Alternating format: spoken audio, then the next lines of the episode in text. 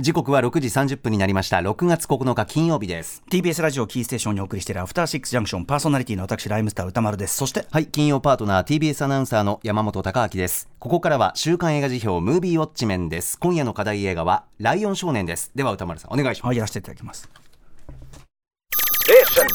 アフターシックスジャンクションさあここから私歌丸がランダムに決まった最新映画を自腹で鑑賞し評論する週刊映画辞表ムービーウォッチメン今夜扱うのは日本では昨年字幕版が限定公開され、まあ、非常に評判を呼び、えー今年5月26日から吹き替え版が劇場公開されているこの作品「ライオン少年」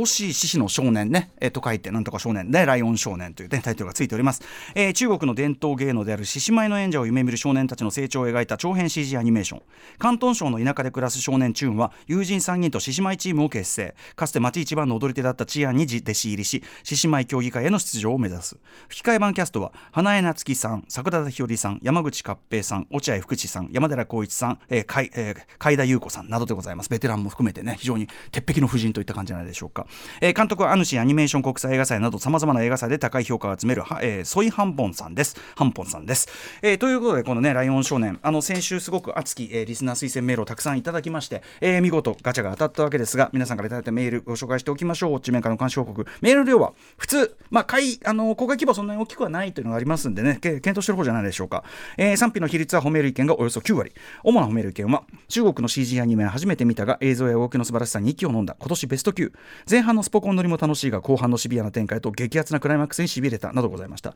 一方否定的な意見は映像はいいがシナリオに難あり、えー根性論ばかりで主人公たちの勝利にロジックがないなどがございました。褒めを代表的なところをまずご紹介しますね、えーラジオネームたけのこスカーフさん。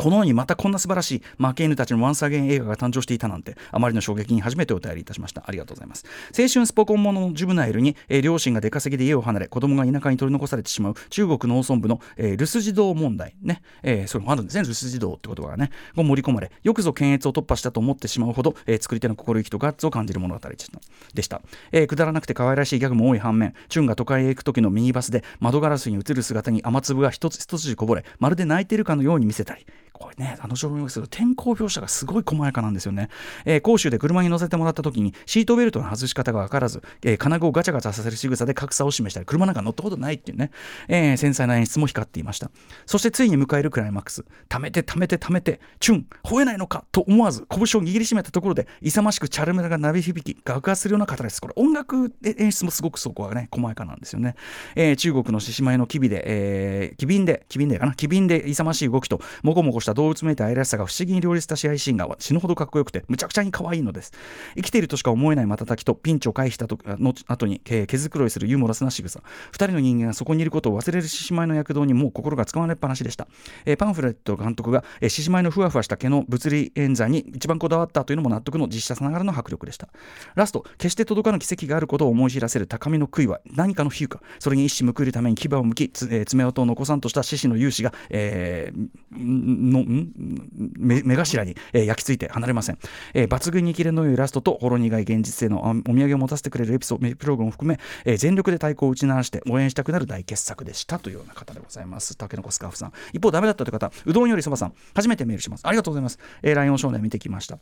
賛否で言うと私は3、2割、非8割という感じでした。ストーリーはザ・王道。何の驚きもない展開で正直退屈だったというのが素直な感想です。えー特に気になったのが、獅子舞競技のルールがかなり非現実的で曖昧すぎる点です。えー本作は王道スポコンもの。そのため、競技には明確なルールがあり、それにどう向き合い、練習し戦果を立て、勝利をつかみ取るかというのが一番の見どころになるはず。えーしかし本作は競技の設定が非現実的で曖昧であるがゆえにその大前提が崩れてしまっており、彼らがなぜ強くなったのかが、えーが切れておらず、かなりご都合主義的な勝利になってしまっていたように思います。勝利の要因がただ努力するだけになってしまっていた点が非常に残念でしたということでございます。えーただ、その CD のクオリティ、CG のクオリティとか、カメラワークとか、映像に関してはすごく、えーお褒めになっている、えーうどんよりそばさんです。あとね、頭パフェさんという方、これちょっと要約しながら、映像は美しいし、えー特に姉妹のシーンの躍動感あふれるアニメーション風景がどれも素晴らしかったのですが、えー、イナでお願いしますと。で、この方ですね、その中のキャラクターのその置き方というかね、えーまあ、非常に記号的なんじゃないかというご指摘とか、しかもその記号というのが、えーっとまあ、例えば貧困肥満不細工みたいなこの言葉の通り言ってましたなど、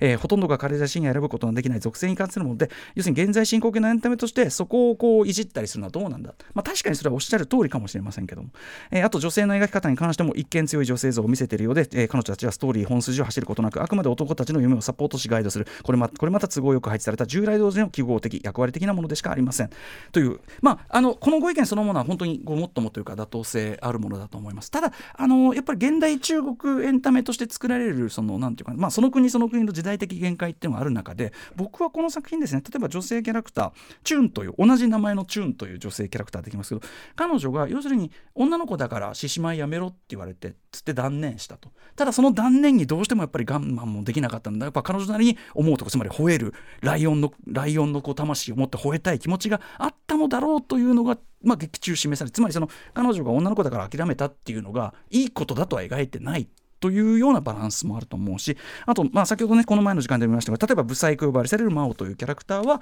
あのちゃんとその訓練してると女の子にモテ出すっていう描写があってつまりそのブサイク云々は別に重要なことじゃなかったっていうバランスも劇中でセリフにはされませんが取ってはいるただもちろんそれが不十分であるとかそもそもそういう設定の置き方がどうなんだみたいなところはそれはまあ今後の例えば中国エンタメとかねもちろん日本のエンタメはありますけども、えーまあ、課題として残るあたりとかってあたりなのかなという気もします。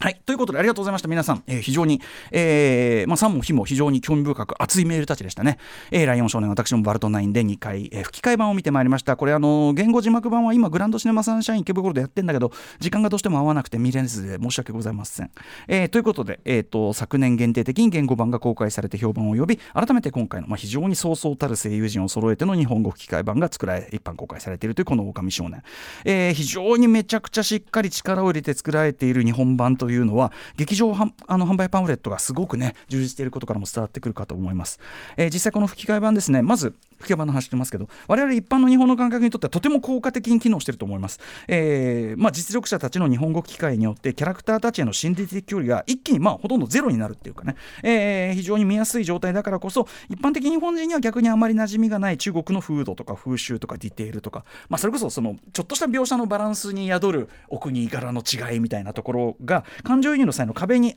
とかノイズにあんまりならないように住んでる、まあ、その声優陣が馴染みがある非常に手だれの皆さんだからということでこれ良かったと思います作ってね。また、えー、作品中結構これ歌が流れる作品なんですけどストーリーや登場人物たちの心情ともその当然リンクしたその歌詞とかもしっかり割と全て役が出る、えー、非常に丁寧な日本版になってると思います、えー、なのでまあ本当にいい作品だから日本の皆さんもどうか見てみてという、えー、配給ギャガさんとかの皆さんの送り手の皆さんの熱意がすごく伝わってくる日本版だと思います、えー、で結論から言えばですねやっぱりまあ皆さんおっしゃる通りまあベタっちゃベタだけどその中にとてもとても質の高い演出や工夫そして現代中国作品ならではのある種の社会性独自性みたいなものもしっかり入っててベタといえばベタなスポコンストーリーを最大限面白く新鮮に高いレベルで仕上げてみせたこれはなるほどいや結構かなりな傑作って改作傑作って言っていいんじゃないかなというふうに私も思いました。えー、まあつっても相変わらず私中国映画 CG のアニメーションも含めて全く門外観に近い状態なのでちょっとそんなそんなレベルの人間が話してることなんで申し訳ございませんが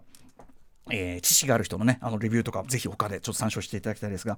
えー、ただまあ、その制作のチャン・シャオさんという方、このコーナーで2022年1月21日に取り上げました、えー、メガヒット作、えー、こんにちは、私のお母さんなどを手掛けてきた、まさしく、えー、一大ヒットメーカーね、チャン・シャオさんという方の作品で、で、そのチャン・シャオさんと今後しばらく組んで、まあ、いくつかまたアニメーション長編作品やってくらしい、あとテレビシリーズとかもやったりするらしい監督のソン・ハイポンさん。この方は 3DCG アニメーションをずっと作ってきた方で、特にテレビシリーズ、えー、後には映画にもなってた美食大冒険というねなんか中華漫画主人公のやつ。これで知られているということらしいです。ただまあ私あのこの機会2018年のその劇場版の予告だけしか見れなかったんですけどそれを見る限りはまあいかにも子供向けテレビシリーズの 3DCG といった感じ、まあ、全てがつるんとしたような映像クオリティで、まあ、今回の「ライオン少年」のようなフォトリアルで繊細な CG 表現とか演出っていうのとはちょっと格段の差がある感じでしたね僕は見る限りは。もちろん本作「ライオン少年も」例えば今のピクサーディズニー作品などの、えー、CG 作品のその映像の精度とかと比べれば特に人間のメインキャラクターの動きとか質感などはまだまだ甘いとか硬いようなところもあるなとは思うんです。その最先端クオリティと比べるとただですねそれを補ってあまりある総合的な映像とか演出の力というのが本作は確かにみなぎっていてですね、えー、これは後ほどお話したいと思いますが。あとですねそもそもですねこれあの意見分かれるところあの違う人もいるかもしれませんが僕はこれ脚本がすっごくよくできてると思いました、えー、ベタなスポコンストーリーのようでいて実は細かな伏線が説明セリフなどではなくあくまで映像的演出の中で意外なほど細やかに回収されていったり作りが僕はすごい丁寧だなこの脚本と思ったんですよね、えー、またですね。あの急速な経済発展を遂げる、まあ、現代中国社会のリアルな側面というのがやはり意外なほど大きな物語的にも思ってたりさっきのメールにもあった通りですけど、えー、序盤でね序盤に出てくるその試合の大会のチラシに僕ちょっと見間違いなければ2005年って2005っていうのが見えたんで、まあ、やや金過去の話なのかなと思うんですね。つまり2008年の北京オリンピックに向けて中国全土で建設ラッシュがされている時期ということなのかなって僕は思ったんですけどすいません。もし読み間違いだったらごめんなさいね。2005って見えたんだけど。なのでひょっとしたら、えー、とさっき言った「こんにちは私のお母さん」もそうだってあれも金過去の話でしたよね。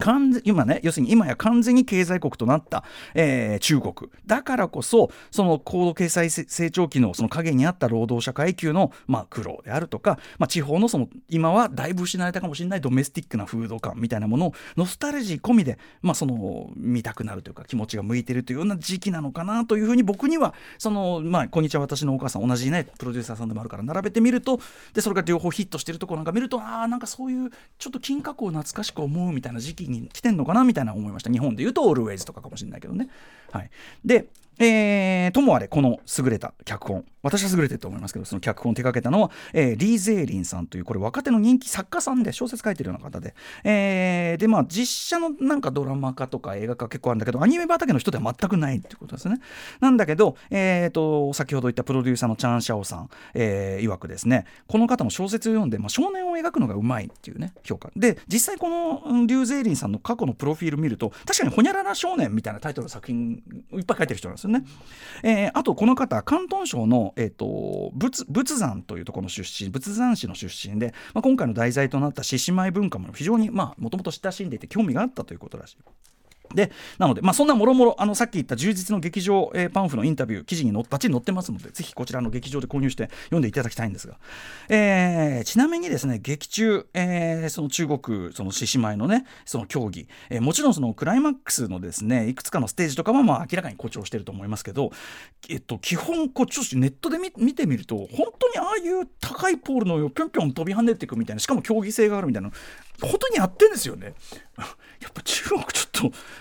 やこれ褒めてんだけどどうかしてるぜっていうすげえっていうね感じがありますけど、えー、まあということでそんな我々がいつも慣れ親しんだあの日本日本型獅子舞文化とかなり違うアグレッシブな、まあ、曲芸競技的側面も強い、えー、中国式獅子舞カルチャーをですね。まずは冒頭。えー、ここだけもろにかぐや姫の物語風、まあ、私2013年12月14日に表しましたがかぐや姫の物語風の、えー、これはこれでクオリティがめちゃくちゃ高い水墨画アニメで水墨画風アニメで最初に分かりやすく解説してくれると、えー、この競技としてのその獅子舞という題材。先ほど見ましたけど特にですねそのフォトリアリスティック方向の 3DCG アニメーションという手法とそもそも絶妙なマッチングを見せてると思います。要はそもそもが着ぐるみを操って獅子の動きをデフォルメしたリアルとして表現するものですよね獅子舞って。でその獅子舞をやはりデフォルメしたリアルたるその 3DCG で表現する。しかも毛並み表現とかはすごく精細にリアルにできるからこれ本当の生き物そのものよりはちょっと難易度が下がると思うんですよ。まだ有機物じゃないから。だからそのデフォルメしたリアルかけるデフォルメしたリアルっていうのがこう二重三重にかかってるつまり二重三重にあ確かにそういう風に見えるっていうつまり確かに獅子が動いているように見える獅子舞のように見える CG みたいな感じで視覚的ワンダーがすごくこう詰まってるんですよねこの獅子舞の CG 表現って。なので要はそのその獅子の頭のふさふさした毛並みとかボヨンボヨンしたその目玉の仕掛けとかでそれをこうピシッピシッとこうメリハリよく動かしていくこういう動きみたいな。でそれから生じるこう我々が感じるそのお獅子らしさ。しあのライオンじゃないですよ。お獅子らしさみたいなものが見ていていちいち気持ちいいし面白いんですよね。アニメの題材としてめちゃくちゃドンピシャなんですよね。ずっと見てたくなる、えー、スリリングさとかっこよさとも、うん、可愛さとに満ちてるという感じ。でそれはだからまさにそのデフォルメしたリアルとしての獅子舞という題材を選んだこの妙であるということだと思います、えー、また本作のですね特に前半は初期ジャッキー・チェン映画的なスラップスティックコメディとしてのカンフー映画色がまあかなりはっきり強いんだけど。そんなジャッキー的アクション、ルーツはもちろん京劇ですけど、それと獅子舞という中国伝統的曲芸文化は当然食い合わせがいいというより、ほとんどそのまま乗り入れ可能なものでもあるわけですね。実際、ジャッキー映画でもヤングマスター師弟出馬ってね、1980年。これで、あの、このまさに南方の獅子舞文化出てきますから、思いっきりね。うん、ということですね。ジャッキー、ジャッキー映画にそもそも出てくるっていう。えー、で、まあ、とにかくその水墨画風、かぐや姫の物語風オープニングから、さっきから言ってるように、かなりフォトリアリスティックなタッチで、中国広東省の田舎のそのとある町というのが長めのワンショットで示されていく。この言ってみればあまり豊かとは言えない生活のもうまさにその生活臭が匂い立つようなこの匂いがしてくるっていうまさに劇中途中ね出てきますけど匂い立つようなとことんリアルな舞台だってっていうのがまず新鮮ですよね。あの中国アニメーション界実際、まあ、ロシア語平戦期とかもそうだけどやっぱり神話ベースの、えっと、ファンタジー。SF みたいなものが割とメインで好まれるらしいんでこういうこう言っちゃえば貧乏臭い世界観みたいなもの自体がまず斬新だってことですねしかも主人公のチュンは両親がその都会に出稼ぎに出ているというその留守児童、まあ、実際に中国にたくさんいるという子どもの境遇にいるわけで。でなのでさっき言ったように前半は確かにジャッキー・チェン映画風なある意味こってこてのカンフーコメディもしくはスポーコンものとして進んでいくんだけど例えば主人公たちのその周囲のですねそのバカにされ方のそのかのひどさとか尊厳の踏みいじられ方の極端さこれもまあ昔の香港映画武教映画風ですよね。あの本当に踏みつけにされたりする感じとかそういう感じするんだけどただそれが中盤でちょっとシフトチェンジする。主人公中にある家庭の事情がのしかかるんだけどそれが思いのほか現実的な意味で重重たいという、えー、先ほど劇場パンスパンフプロデューサーのチャン・ミャオさんのインタビューによれば当初予定されてたプロットは家族が病気になって彼は獅子舞で自分を証明しようとするというチャンさん曰く典型的なハリウッド的表現だったっていうんですね、えー、なんだけどしかし脚本家のリーさんはここで筆を止めたのです。実際の中学の家族ならどうだろう、えー、家の大黒柱が倒れて子供はそれでも獅子舞をやるだろうか。私はやらないと思います。それにもうすぐ大人になる年齢なら家族を養わなければならないと考えるはずです。これこそ私たちが知っている中国人の姿姿なのですということでまさにここでその現代中国製 3DCG アニメーション作品ならではの独自性ユニークさハリウッド映画ならこうあるいは日本映画ならこうはしないだろうなっていうこうユニークさが出てるわけですね。なので、えー、中盤から主人公チュンが置かれる状況というのはとても現実的な意味でヘビーなものになっていくわけですけどただここがやはりですね現代中国の特にエンターメント作品特有のものというべきかそういう主人公の労働者階級的立場は、えーと転じてですねその民衆の人々の草の根からのしぶといパワーエネルギーといったポジティブなメッセージと転換変転換されていく。で示されていくんですね。それがすごく象徴的に描かれるのは、えーと、クライマックス手前にですねチューンがビルの屋上で実は密かに続けていたとおぼしき獅子舞の練習ルーティンを、まあ、上海へとさらに出稼ぎに旅立つその技もしくは目の前の広場でおし、えー、大獅子舞大会が広が広開かれるというその朝夜明けのとともに一人黙々とやるというシークエンスがあってここまずですね本作全体に言えることですがさっきから言ってるように自然描写特に天気天候描写が本当にすごく繊細で美しい。ストーリングテリング的にも非常に効果的に機能してる。ここに注目してほしい、えー、温度感湿度感風の感触まで伝わってくるような非常に繊細な演出